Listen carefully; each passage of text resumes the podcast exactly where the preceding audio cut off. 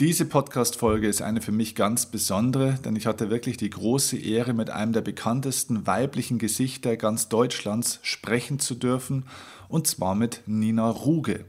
Nina Ruge war in den 90er Jahren und auch im, ja, nach der Jahrtausendwende einige Jahre das absolut bekannteste Gesicht in Deutschland, denke ich jetzt mal unter allen Frauen. Ähm, denn sie war die berühmte Nachrichtensprecherin beim ZDF, hatte auch bis 1997 ihre eigene Nachrichtensendung noch mit Heute Nacht. Und bis 2007 moderierte sie ja dann auch noch das Gesellschaftsmagazin Leute heute. Das heißt, sie war in dieser Medienwelt wirklich gesetzt, sie war ein Star, sie war bekannt und genau darum geht es auch in diesem Interview. Wie kann ein Mensch der so in der Öffentlichkeit steht, mit diesen ganzen Rahmenbedingungen, mit dem Druck, mit dem Stress auch umgehen und vor allem, wie schaut sie heute auf diese Zeit? Denn Nina Ruge ist ein ganz großartiger Mensch, finde ich, der sich auch extrem weiterentwickelt hat und die heute eine, wie sie es nennt, eine moderne Spiritualität lebt. Und wie sie mit dieser spirituellen und neuen Sichtweise jetzt aufs Leben schaut, wie sie ihre, ihr altes Leben sozusagen ihre Vergangenheit bewertet, was sie aus den großen Höhen, die sie erlebt hat, aber auch aus den schwierigen Phasen ihres Lebens, was sie da alles gelernt hat, das erfährst du jetzt in diesem Interview, in diesem Gespräch, das ich mit ihr führen durfte. Nina Ruge ist heute auch erfolgreiche Buchautorin, hat schon mehrere tolle Bücher geschrieben. Aktuellstes Buch ist das Buch Sei du der Leuchtturm deines Lebens, selbstbestimmt und frei durch innere Führung. Du findest den Link zu diesem Buch unten in den Show Notes, genauso wie zu anderen Büchern von ihr. Sie ist ähm, ja heute auch Moderatorin bei großen Kongressen, bei Podiumsdiskussionen im Wissenschafts- und Technologiebereich, auch zu finanzpolitischen Themen und sie ist UNICEF-Botschafterin und eben, wie gesagt, vor allem eine ganz besondere, tolle Frau mit sehr, sehr viel Weisheit, sehr viel Tiefgang und natürlich auch sehr viel Erfahrung und tolle Ausstrahlung. Kleiner Hinweis, wir haben dieses Interview geführt in einem Hotel, in der Lobby eines Hotels oder in so einem Nebenraum, wo Leute auch gefrühstückt haben um uns herum. Das heißt, es ist nicht ganz so ruhig. Du wirst äh, mit Sicherheit einige Nebengeräusche hören. Ich denke trotzdem, dass du mich und auch sie gut verstehen wirst, aber sorry für die kleinen Nebengeräusche am Rande. Ähm, wir hatten da nicht die Möglichkeit, alleine in einem Raum zu sein. Und ähm, das tut aber dem Inhalt des Gesprächs, glaube ich, keinen Abbruch. Also, lass uns einsteigen in mein Gespräch mit Nina Ruge oder Auszüge aus diesem Gespräch und lerne von einer außergewöhnlichen Frau, die ein außergewöhnliches Leben schon geführt hat und auch weiterhin führt. Viel Spaß bei dieser Folge vom Erfolgsoffensive Podcast. Let's go!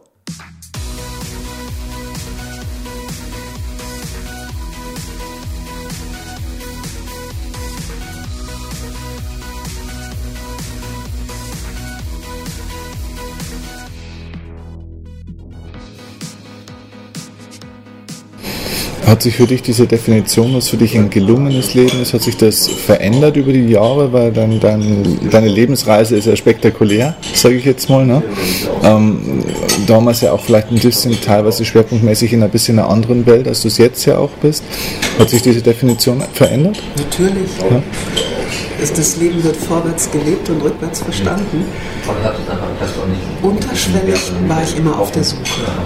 Und das war mal bewusster, mal weniger bewusst, um ein ganzheitliches Leben zu führen. Und damit verste darunter verstehe ich ähm, zum einen meine große Lust an ja, Leistung, mhm. an etwas erreichen, aber auch an mich extrem fordern und immer wieder neu auszutesten und immer weitere oder höhere Hürden zu nehmen. Und auf der anderen Seite innen ähm, stabil zu werden und innen mein Leben zu vertiefen mhm. und in, in, dem Gefühl von einem Frieden und einer großen Zufriedenheit zu leben. Mhm. Das so hat sich dann auch deutlich herauskristallisiert, was ein gelungenes Leben für mich darstellt. Und das ist nicht nur rein rational zu definieren, sondern das hat auch die Dimension äh, des Spirituellen. Du sagst, du liebst eine Art von moderner Spiritualität. Ich glaube, so formulierst du es auch in deinem Buch. Was, wie, wie würdest du das auf den Punkt bringen? Ich glaube, heutzutage gibt es ja so eigentlich schon so einen ja, so eine Bewegung in der Gesellschaft, die auch diese Spiritualität, glaube ich, neu entdeckt, was mit Religiosität überhaupt nicht unbedingt was zu tun haben muss. Wie würdest du das für dich definieren? Was ist für dich diese Spiritualität, die du ja auch lebst, glaube ich, auch ganz intensiv? Die Vokabel spirituelle Intelligenz gefällt mir sehr gut, mhm. weil sie schon darauf hindeutet, dass hier zwei, zwei Ebenen verbunden werden oder in den Dialog treten. Mhm. Wir kommen aus einer ganz, ganz langen Phase der sehr starken Wissensorientierung und Verstandesorientierung, die wichtig war, gerade nach dem Zweiten Weltkrieg, um den Wiederaufbau und auch das sich wieder selbstfinden in irgendeiner Form zu definieren. Ähm, aber dann war sehr schnell spürbar, dass eine ganze Dimension fehlt. Und wir spüren es in unserer Gesellschaft, denke ich, sehr, sehr stark dass viele Menschen verloren sind. Wir spüren es an der Drogenthematik, wir spüren es an der Depressionsthematik und vielen anderen mehr. Deshalb ähm, bin ich der tiefen Auffassung, dass wir jetzt wieder in einer Phase leben, und das ist in der Menschheitsgeschichte sicherlich schon mehrfach geschehen. Ich bin allerdings Anhängerin einer spiralförmigen Bewusstseinsentwicklung der Menschheit. Jetzt sind wir wieder auf einer neuen Ebene, mhm. äh, in der die beiden Seiten verbunden werden müssen oder in den Dialog treten müssen, um in diesem neuen Bewusstsein die Herausforderungen der Zukunft überhaupt meistern zu können. Und in diesem Bewusstseinsprozess meine ich, mich zu befinden mhm. und mich zu trainieren und suche auch Gleichgesinnte in Häkchen, um mich in, in, in dieser äh, Richtung weiterzuentwickeln. Es geht über, über die Frage nach dem Sinn des Lebens schon ein Stück weit hinaus. Ne? Ich glaube, für viele Menschen ist so Spiritualität immer mit dieser Sinnfrage ausschließlich äh, verbunden. Ich glaube, das ist nur ein kleiner Aspekt davon, oder? Die Sinnfrage ist zentral. Mhm. Denn ich denke tatsächlich ist wenn ich mich offen, ehrlich und radikal frage, weshalb bin ich auf der Welt, dann eröffnen sich mir Dimensionen, die mir Halt geben, Orientierung und Kraft und auch Tiefe. Also als Leitstern ist diese Frage wichtig fürs Leben. Und würdest du sagen, du hast ein erfolgreiches Leben bisher? Würdest du es so definieren? Weil ich meine, du warst, warst und bist ja nach wie vor, glaube ich, eins der bekanntesten auch weiblichen Gesichter in Deutschland, oder? wenn ich zurückdenke an die Zeit, als ich Referendarin war und dann Studienassessorin und dann Studienrätin und diese starke Sehnsucht aufkam, die diesen schlichten Satz kannte, das kann nicht alles gewesen sein. Wenn ich das mit dem vergleiche, wie ich heute lebe, dann bin ich glücklich, dass ich mir diese Sehnsucht wirklich erfüllen konnte. Ich konnte mich immer weiterentwickeln, konnte immer wieder Neues anfangen und habe auch viele Niederlagen eingesteckt und vieles ähm, erleben dürfen und erreichen dürfen, wovon ich nicht geträumt hätte. Ja, da würde ich sagen, das ist ein erfolgreiches Leben. Mhm. Was nicht möglich war, war Familie. Das finde ich ist ein wichtiger Punkt. Weil zu der Zeit, als ich begann aufzubrechen, da war an äh, eine Form von Kinderbetreuung oder mhm. Kita und Full Service mhm. überhaupt nicht zu denken. Und ich dachte auch überhaupt nicht daran. Also ich komme aus einer Generation von Frauen, die waren, ich war so fasziniert von der Idee, dass ich eine der ersten Generation, ich würde mal sagen, die zu der ersten Generation von Frauen gehöre, die machen können, was sie wollen. Und äh, das, das war so stark, dieser Impuls, auch letztlich Pionierin in gewisser Weise zu sein, dass mich Familie und ähm, zu Hause bleiben eventuell für die Aufzucht von Kindern, das hat mich sowas von abgeschreckt, dass ich mir das, dass ich also diesen Weg überhaupt nicht einschlagen konnte und wollte. Was ich heute in gewisser Weise schade finde, aber totalen Frieden ja. geschlossen habe, weil ich einfach verstehe, wie ich war und ja. es gab gar keine Alternative. Ich war so besessen von der Idee, mhm. Neues zu tun und mich und wirklich ähm, frei zu sein, mhm. unabhängig. Mhm.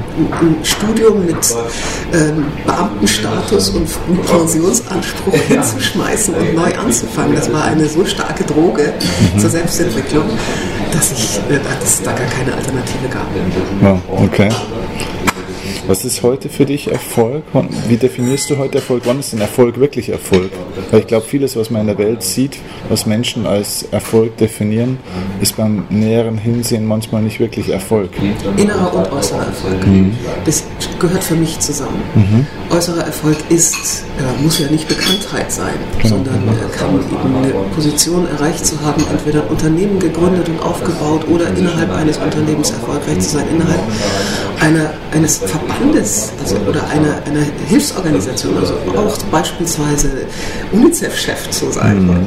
Das ist für mich auch ein großer Erfolg. Mhm.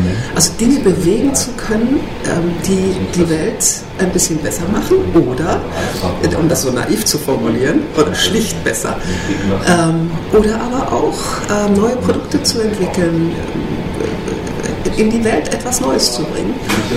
Es, und damit verbunden auch äh, ein gewisser materieller persönlicher Wohlstand. Finde ich auch extrem angenehm. Ich habe so wenig Geld gehabt, als ich studiert habe und dann habe ich frühzeitig meine Stundenzahl als Lehrerin reduziert, um nebenbei dann an der Filmhochschule studieren zu können und so. Ähm, also ich, ich habe so erst mit 40 angefangen, Geld zu verdienen. Okay. Ich weiß es, was es bedeutet, keins zu haben. Mhm. Und ich empfinde das als einen unendlich beruhigenden ähm, Effekt dass ich nicht von, von der Hand in den Mund leben muss. Also auch das ist ein wunderbarer äußerer Erfolg. Die Frage ist nur, wie stark bin ich fixiert darauf und wie, wie sehr verliere ich den inneren Erfolg und die, die innere ähm, Entwicklung zu einem Ziel, das ich selbst definiere, mhm. aus den Augen. Denn unsere innere Welt ist für sehr, sehr viele Menschen verschlossen, setzen sich kaum damit auseinander und verlieren damit auch ähm, jeglichen Halt. Also der Anker. Mhm. Wenn kein Anker da ist, dann fange ich an zu trudeln. Mhm. Und ich, ich kenne viele Menschen, die äußerlich sehr erfolgreich sind, die es im Inneren so gar nicht waren und sind mhm. und mit denen ich um nichts in der Welt tauschen wollte. Mhm. Ähm, Nochmal zurück zu dir und zu, zu deiner Karriere. Ähm, du hattest damals deine eigene Sendung, du warst jeden Tag präsent, Millionen von Menschen haben dich gesehen. Gibt es irgendeinen Aspekt, wo du sagst, eigentlich schade, dass das ein bisschen auch vorbei ist? Oder sagst du, nee, Gott sei Dank ist es vorbei? Also, ähm, in, in meinem Fall, ich glaube, ich bin da so ein bisschen Spezialfall ist ja eine relativ hohe Popularität ja. und Bekanntheitsgrad verbunden mit einer bestimmten Programmfarbe. Und das ist ein Häkchen Boulevard. Ich mhm. bin ja gekommen aus acht Jahren Nachrichtenjournalismus und habe viel Politik, Wirtschaft moderiert und habe mich dann entschieden, einfach weil ich wieder was Neues aufbauen wollte, dieses Leute-Leute-Format zu entwickeln. Und ich habe total unterschätzt, dass doch die Schubladen in äh, Deutschland gerade medial extrem stark zu knallen und mhm. relativ schwer wieder aufzukriegen sind. Mhm. Also ich bin dann diese Boulevardfrau. Mhm. Also über zehn Jahre, dieses Image klebt mir jetzt nicht mehr ganz so stark an. Es ist ja schon über zehn Jahre her, seitdem bin ich auch nur in Politik und Wirtschaft weiterhin unterwegs. Oder wieder erneut. Mhm. Ähm, deine Frage war, ob ich das vermisse. Ja, ich, ich vermisse ein wenig die äh, Fähigkeiten, die ich entwickelt habe. Und ich glaube, ich kann jetzt ein bisschen was in den fast 30 Jahren Fernsehen, mhm. äh, die anzuwenden. Mhm. Weil ich einfach gar nichts mehr mache im Fernsehen seit einem Jahr.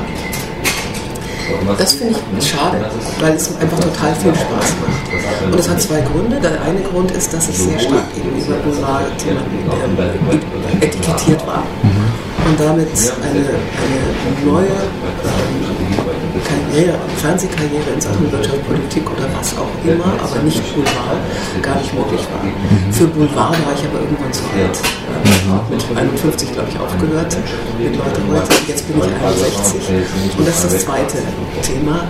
Frauen im deutschen Fernsehen, öffentlich-rechtlichen Fernsehen, sind ab 55 eigentlich nicht mehr existent. Und das hat etwas mit der Strukturproblematik der öffentlich-rechtlichen zu tun, weil sie nicht ins Netz dürfen, junge Zuschauer verlieren und jetzt mit dem Mittel jüngerer Moderatoren versuchen zumindest ein paar jüngere Zuschauer zu halten.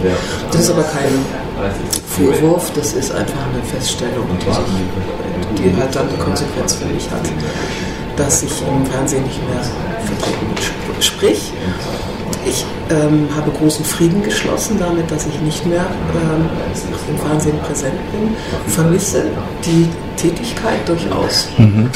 und bin in vielen Kongressen und großen Veranstaltungen mit großer Leidenschaft aktiv, bereite gerade den Energieeffizienz in der Produktionsgipfel vor in Stuttgart, der nächste Woche ist ähm, moderiere weiter den deutschen Maschinenbaugipfel, den deutschen Schulleiterkongress, den deutschen Ausbildungsleiterkongress. Ja, ja, haben wir uns gesehen. Auch, ja. Aber auch, äh, was weiß ich, viele andere Veranstaltungen. Und ähm, nutze die Zeit, weil ich mir ein äh, Leben in Untätigkeit überhaupt nicht vorstellen kann. Für das Schreiben meiner Bücher und das nächste Online-Coaching. Mhm. Da bin ich jetzt gerade dabei, ähm, wenn ich wieder in der Toskana bin, für den Sommer das neue Projekt zu entwickeln. Mhm. Okay. So rückblickend auf deine, auf deine öffentliche Karriere, sage ich jetzt mal, ähm, was waren denn so vielleicht zwei, drei große Fehler, wo du sagst, das waren so eigentlich meine größten Fehler, wenn ich nochmal von vorn starten würde, das würde ich glaube ich anders machen. Ähm, kann ich tatsächlich so nicht sagen, weil ich von Anfang an Freelancer war. Das okay. heißt, ich wollte mich nicht fest anstellen lassen. Mhm. Ich war es lange genug als äh, Beamtin und dann mhm. bei RIAS noch äh, und wollte die Freiheit haben, für viele verschiedene Sender, natürlich aus der Sendergruppe, weil es nicht anders ging, ähm, zu, zu arbeiten. Und so habe ich immer die Chancen, die sich mir boten, genutzt. und habe eigentlich möglichst immer vier, fünf, sechs Bälle in der Luft gehabt. Mhm. Was dazu führte, dass auch immer wieder welche runterfielen, weil irgendeine eine Senderentscheidung äh, neue Programmteile und so weiter damit mein Programm auch abgesetzt hatten. Aber es waren immer so viele Bälle in der Luft, dass ich immer so wahnsinnig viel zu tun hatte. Mhm. Aber in der Hinsicht, was dann die, die Sendungen, die ich moderiert habe, äh, das habe ich nicht selbst entschieden, das wurde immer senderseitig entschieden.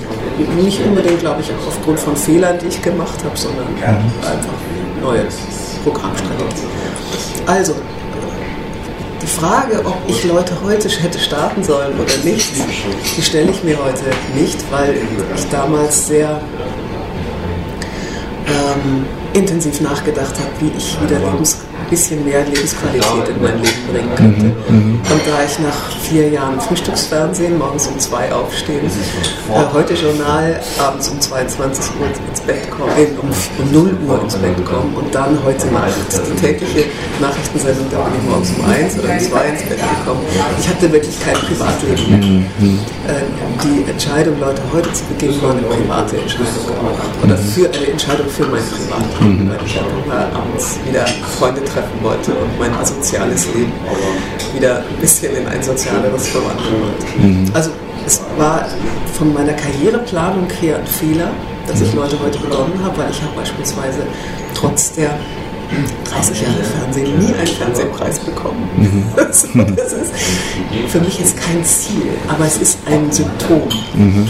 Ob man als erfolgreich gewertet wird oder mhm. nicht. Mhm. Andere, die Heute-Journal moderieren oder die, äh, weiß ich nicht, Talkshows der politischen Natur moderieren, diese werden mit Preisen überschüttet. Mhm. Ich habe nicht einen einzigen bekommen. Ich glaube nicht, weil ich so schlecht war, sondern weil ich diesen Programmfarbe bedient habe. Mhm. Ähm, also von daher, vom äußeren Erfolg gesehen, war das ein Fehler. Mhm. Von meinem, meiner gesamtheitlichen Rückschau war es völlig, völlig gut. Gibt es einen Fehler in deinem Leben, wo du sagst, von dem habe ich am meisten gelernt oder das war, also entweder, dass ich es anders machen müsste oder weil sich daraus irgendwas Großartiges ergeben hat? Auch unabhängig von der Karriere? bin ein Mensch, ich habe wirklich immer mein Bestes gegeben, auch in Beziehungen, auch ähm, Privatleben. Was, was aber eine Begleiterscheinung war, dieses auch oft Umziehens und so viel Arbeitens und nachts Arbeitens, ist, dass ich so ganz enge, tiefe Freundschaften immer nur phasenweise hatte. Mhm. Die dann zum Teil auch kaputt gingen aufgrund ähm, eines äh, unterschiedlichen Tempos der Entwicklung oder auch des Verständnisses. Mhm.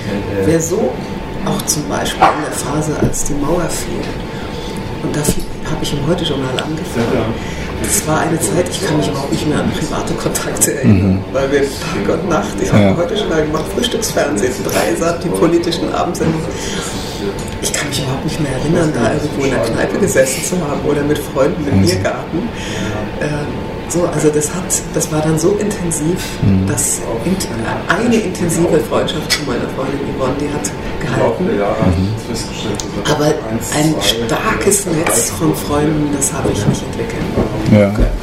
Und das hat sich auch immer wieder verändert. Das war mir aber auch dann dass es nicht mehr im, im Rahmen des Möglichen war. Und damit auch Familie natürlich in der Form nicht. Also heutzutage würde man sagen, da hat das damals, ein, damals war es ein Hype im Endeffekt, ne? auch, auch um deine Person und so weiter. Ähm, es war vor allem ein Arbeitsheim. Ja, ja, genau. Mhm. Äh, was hast du für dich aus dieser extremen, extrem lauten und turbulenten Zeit, äh, was hast du für dich da als Schlüsselerkenntnis mitgenommen? Was hast du da in der Zeit für dich, für dein Leben erkannt?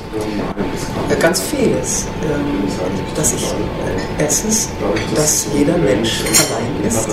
Mhm. Es gibt ja keine einsamere Situation als die vor der Kamera. Mhm.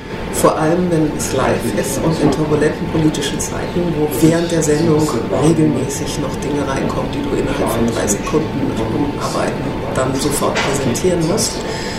Da habe ich bis heute zum Teil auch noch Albträume, okay. weil es ein solcher Druck war, ja. der, äh, der ist grenzwertig. Okay. Aber ich wollte das so.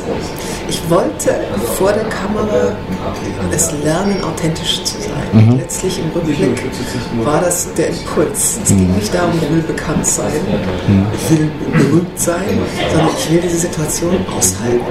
Und ich will äh, dabei auch letztlich mich selber bleiben. Mhm. Das war eine interessante Form der Selbsterfahrung. Ja. Muss man nicht jedem empfehlen, äh, weil man tatsächlich in der, in der in der Live-Situation in einer Millionen-Zuschauersendung ist man so präsent, das ist so, solcher intensiver Flow. Mhm. Das, das ist ähm, eine Riesenchance für, für Selbstentwicklung, weil man selten so gefordert wird.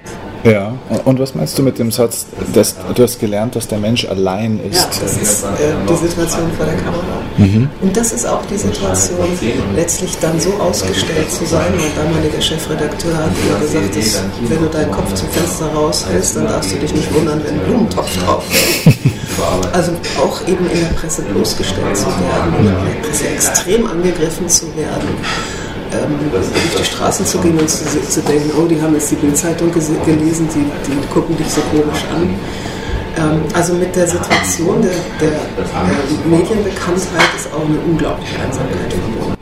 Hattest du das sehr stark? Bist du stark angefeindet worden teilweise auch Es gab zweimal Phasen, ja. in denen es ähm, eine sich selbst aufschaukelnde Welle gegen meine Person gab. Okay. Das eine war, als ich äh, die Nacht Nachrichtensendung heute Nacht gestartet hatte, okay. die dann wechselnde Anfangszeiten hatte und so weiter. Wir waren auch kein klares Konzept. Und kurz davor waren wieder abgesetzt zu werden, weil die Quoten nicht stimmten. Und da gab es eine, eine ein Bildzeitungsredakteur hat mir ganz cool gesagt, wir haben dich nur deshalb so, so, lange hochgeschrieben, damit wir dich irgendwann mal abschießen können, wie eine, wie eine Flugente. Das, das hat der so gesagt? Ja, hat er so gesagt. Ähm, und dann, wenn eben erstmal ein großes Medium geschrieben hat, Nachteule Nina im Sturzflug zum Beispiel, oder bei der Bunten gab es eine Überschrift, die Toten und die Quoten. da lag ich in einem Quotensarg. Das haben dann alle abgeschrieben. Das ist, eine, das ist echt, echt heavy. Das ist vielleicht ein interessanter Punkt, weil ich glaube, das können sich die meisten Menschen nicht vorstellen. Was bedeutet sowas? Weil dann kann man sagen, na gut, es ist halt eine Schlagzeile, die meisten Leute lachen drüber, aber die haben sie auch zehn Minuten später wieder vergessen. Aber was bedeutet denn das für den Betroffenen? Was passiert denn da im Hintergrund, was die Leute gar nicht sehen? Na, das ist eine Existenzangst, weil ich ja Freelancer war. Mhm. Und wer so richtig runtergeschrieben wird und die Sendung verliert, der kriegt so schnell kein Bein mehr auf den Boden. Mhm. Also das war für mich eine existenzielle Krise ähm, und ich war damals äh, komplett auf mich allein gestellt. Mhm. Ähm, also da habe ich mich so einsam gefühlt wie kaum zuvor in meinem Leben. Weil ich ja schon immer in, in Häkchen Einzelkämpferin war. Ich habe mich durch so viele, äh, über so viele Hürden hinweg gekämpft. Äh, ohne, zum Beispiel ohne Volontariat und ohne Politik Wissenschaftsstudium dann im Heute-Journal die Nachrichten zu leiten. Das mhm. heißt ja, man wählt die selber aus, mhm. man schreibt die selber und man präsentiert die dann. Mhm. Das ist ein echt taffer Job in diesem Tanker ZDF, wo es natürlich auch Mobbing gibt. Das gehört einfach dazu, dass es ja. ein exponierter Job und, ja. und Konkurrenz gibt. Ja, also das war, das war elementar. Und beim zweiten Mal habe ich sogar, in, als ich wieder in so eine Krise kam, die medial verursacht war, äh, habe ich sogar einen ganz schweren psychologisch, psychisch bedingten allergischen Schock bekommen. Ehrlich? Das war in, in, auf Mallorca. Da waren, haben wir Leute heute gestartet und die Quoten stimmten nicht. Wir waren damals noch vor der Heute-Sendung platziert, um die Heute-Sendung in der Quote nach oben zu bringen, ähnlich wie es eben RTL exklusiv und mhm. RTL aktuell ähm, äh, machen. Ähm, funktioniert aber nicht, weil wir auch sehr wenig Vorbereitungszeit hatten, nämlich nur zwei Monate und die Sendung war auch nicht gut am Anfang.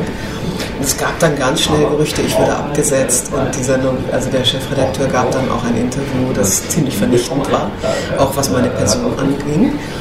Dann haben sich alle Medien drauf gestürzt und als dann auch noch mein Redaktionsleiter mir in den Rücken fiel vor versammelter Mannschaft und sagte quasi dann deutlich machte, ich sei schuld am Misserfolg, äh, habe ich dann über Nacht einen solchen allergischen Schock bekommen. Wir waren damals auf Mallorca und haben äh, jeden Tag eine Sendung aus Mallorca produziert. Deshalb war das Team auch ganz komplett zusammen gewesen, bin ich ins Hotel und achte nachts auf und hatte ein wirklich IT-Gesicht, also aus den Augen, also Augen, die aus dem Kopf quollen, Lippen, die aussahen wie alles. Wahnsinn. Ließ sich dann mit Cortison relativ schnell beheben. Aber das äh, zeigte die Dimension der, der letztlich ähm, äh, der psychischen Belastung auch. Ja. Mhm. Mhm. Mhm. Der psychischen Belastung. Was hast du aus der Zeit für dich gelernt, wie du mit, ja, mit, mit Neidern, mit Kritikern umgehst? Du hast es natürlich im Extremen ja erlebt, von der Masse, von der Öffentlichkeit, von der Belastung, aber ich glaube, das ist eine Frage, die ja eigentlich so viele Menschen mir auch immer wieder stellen. Wie gehe ich mit, mit Kritikern, mit, mit negativen Menschen in meinem Umfeld um, die mich, muss ja gar nicht Mobbing sein, ne, aber die mich einfach blockieren? Was würdest du, was würdest du da sagen aus deiner Erfahrung? Mir hat damals ähm, der damalige Chef der Hat, äh, mich angerufen, obwohl er mich gar nicht kannte. Eine ganz äh, großartige Persönlichkeit. Er hat damals aber nicht mehr Chef der Bildzeitung, er war damals äh, Kolumnist, war schon eben älter. Mhm. Hat mich angerufen und hat gesagt, so, ich lese ja, was hier alles passiert. Wenn du jetzt in den Sack haust, wenn du aufhörst, dann bist du erledigt. Mach einfach weiter. Verkriech dich als Schildkröte in deinen Panzer, mhm. leg dir einen Panzer zu, wenn du noch keinen hast. Vergiss die da draußen. Gib dein Bestes und mach weiter. Mhm. Das war der beste Rat, den, mir, den mir ein Mensch geben konnte. Ich habe einfach weitergemacht. Und habe natürlich, weil ich auch schon damals auf einem spirituellen Weg war, mir stark darauf konzentriert, was sind die Kräfte in mir, mhm. wofür lebe ich. Mhm. Und wenn alles zusammenbricht, was ist denn dann? Das ist na und?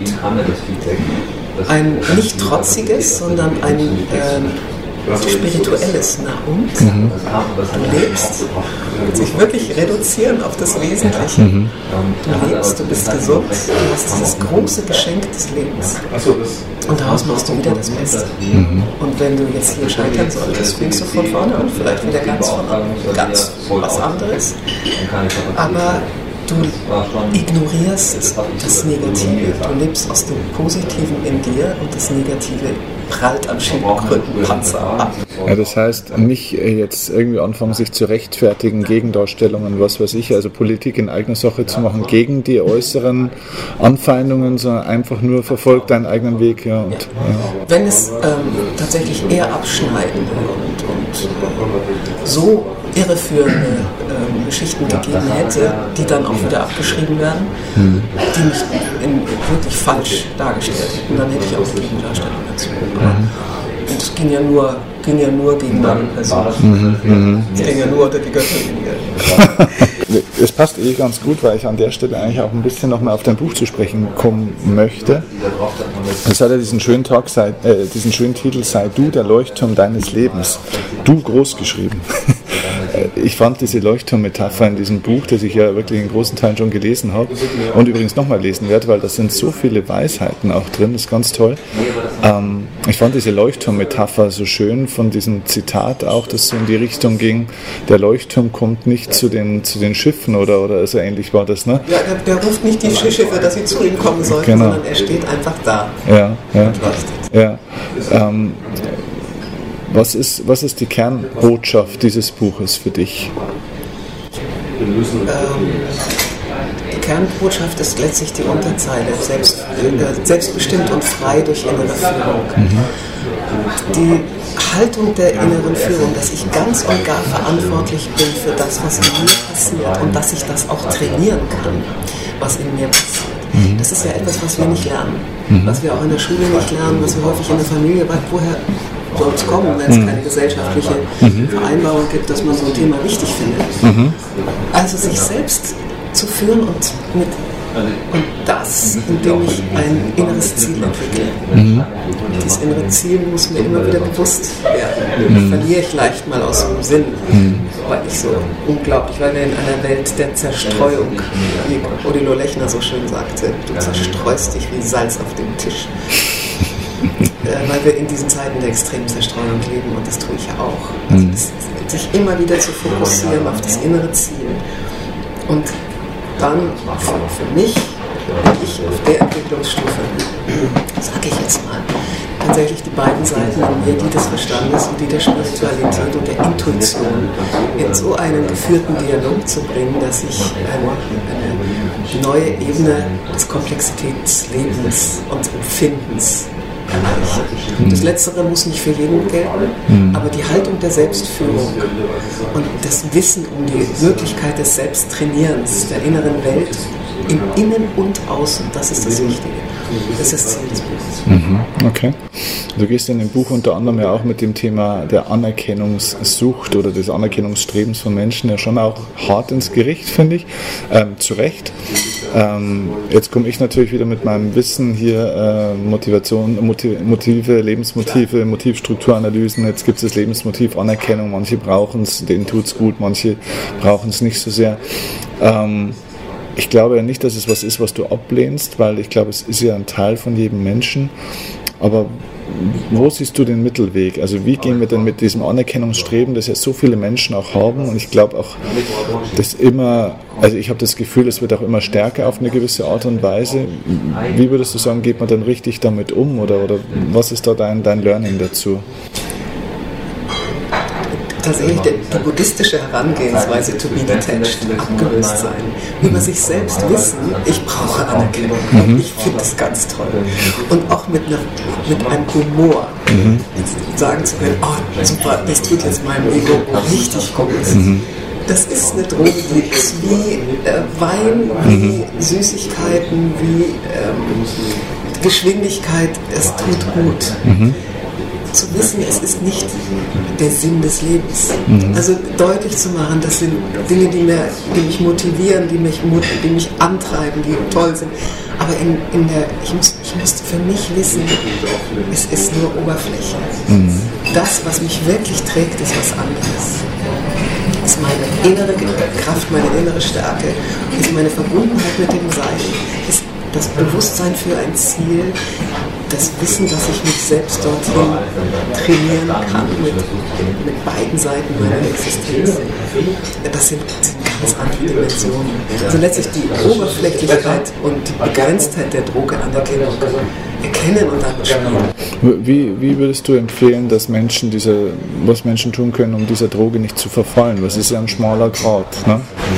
Sehr, also ich, meine Übung täglich ist loben, loben, loben. Andere loben. Mhm. Also Anerkennung schenken. Teilen. Mhm. Und äh, immer wieder sich selber auch ironisieren. Und äh, gerade weil manchen Menschen mir gegenüber, oh, jetzt habe ich die Frau Huge kennengelernt oder was auch immer. Und das Gefühl geben, es macht mir, ich, ich, es ist eine große Ehre, sie kennenzulernen. Mhm. Und das meine ich ernst. Mhm. Ja. Also die Wertschätzung Menschen gegenüber, die Wertschätzung Erreichten und Leistung gegenüber.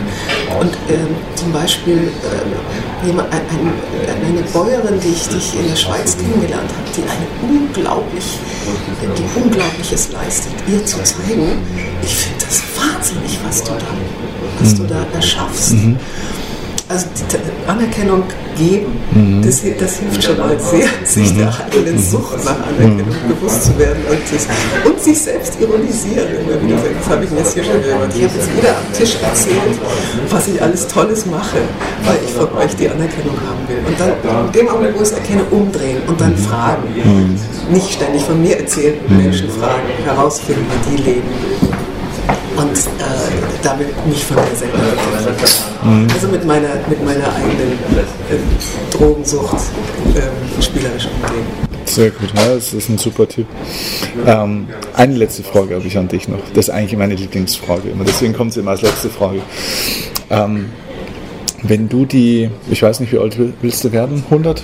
Was hast du vor? So? Ich bin tatsächlich so drauf, dass ich sage, so lange wie mir Gott oder wie mir das Leben das Leben schenkt. Okay, gut. Also dann gehen wir mal aus. Davon 90 wirst du auf alle Fälle. wenn du die, die 90-jährige Nina heute treffen könntest und ihr würdet zusammen zu einem Kaffee gehen und ähm, du könntest sie ein bisschen um Rat fragen und sie könnte dich coachen mit ihrer noch mehr weitergewachsenen Lebenserfahrung und Weisheit und Ruhe und was auch immer. Was denkst du, würde dir heute die 90-jährige Nina raten? Was würde die 90-jährige Nina der heutigen Nina, was würde dir empfehlen für ihr Leben? Also spontan sagt mir jetzt meine rechte Gehirnhälfte, das ist die für die Intuition, die drei Worte, die Süße, das sind vier Worte, die Süße des Lebens. Also sie würde mir sagen, pass mal auf, Baby, jetzt bist du zarte 61 und hast äh, viel an dir gearbeitet, mach es weiter, mhm. arbeite auch weiter an deinen Büchern und bin zwei Hochleisterinnen auf der Bühne auf der, mit deinen Kongressen. Und ähm, wenn du diese Dialogsache da, von der du immer redest, mit äh, Verstand und also eben spirituelle Intelligenz mit Verstand und Spiritualität, äh, macht dir die Süße des Lebens, die jeden Augenblick zu genießen ist, mach dir das noch tiefer bewusst. Mach dir das auch als ein Leuchtturm, ein Strahl des Leuchtturms in dir bewusst. Sehr schön. Das ist ein schönes Schlusswort. Ich danke dir ganz herzlich.